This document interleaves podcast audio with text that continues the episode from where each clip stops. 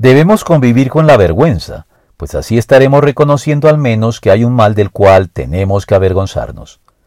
La vergüenza es una de las consecuencias del pecado y de la desobediencia a Dios, a la cual nos vemos arrojados por no tenerlo en cuenta como deberíamos y que se constituye en sí misma en un recurso disuasivo o, en el peor de los casos, en un castigo directo sobre el pecado.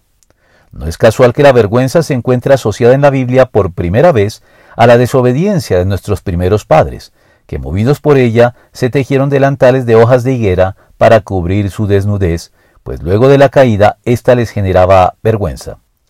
Los salmos abundan en porciones que indican que el juicio de Dios sobre los enemigos de su pueblo o sobre su pueblo mismo cuando se aleja de él para pretender desobedecerlo impunemente es ser avergonzados y confundidos, al punto que la condenación eterna de los réprobos y los rebeldes impenitentes se describe en el libro de Daniel diciendo que serán arrojados a la vergüenza y la confusión perpetuas, todo lo cual explica por contraste que una de las bendiciones reservadas para los creyentes fieles a Dios sea justamente que todo el que confíe en Él jamás será avergonzado. Romanos 10:11.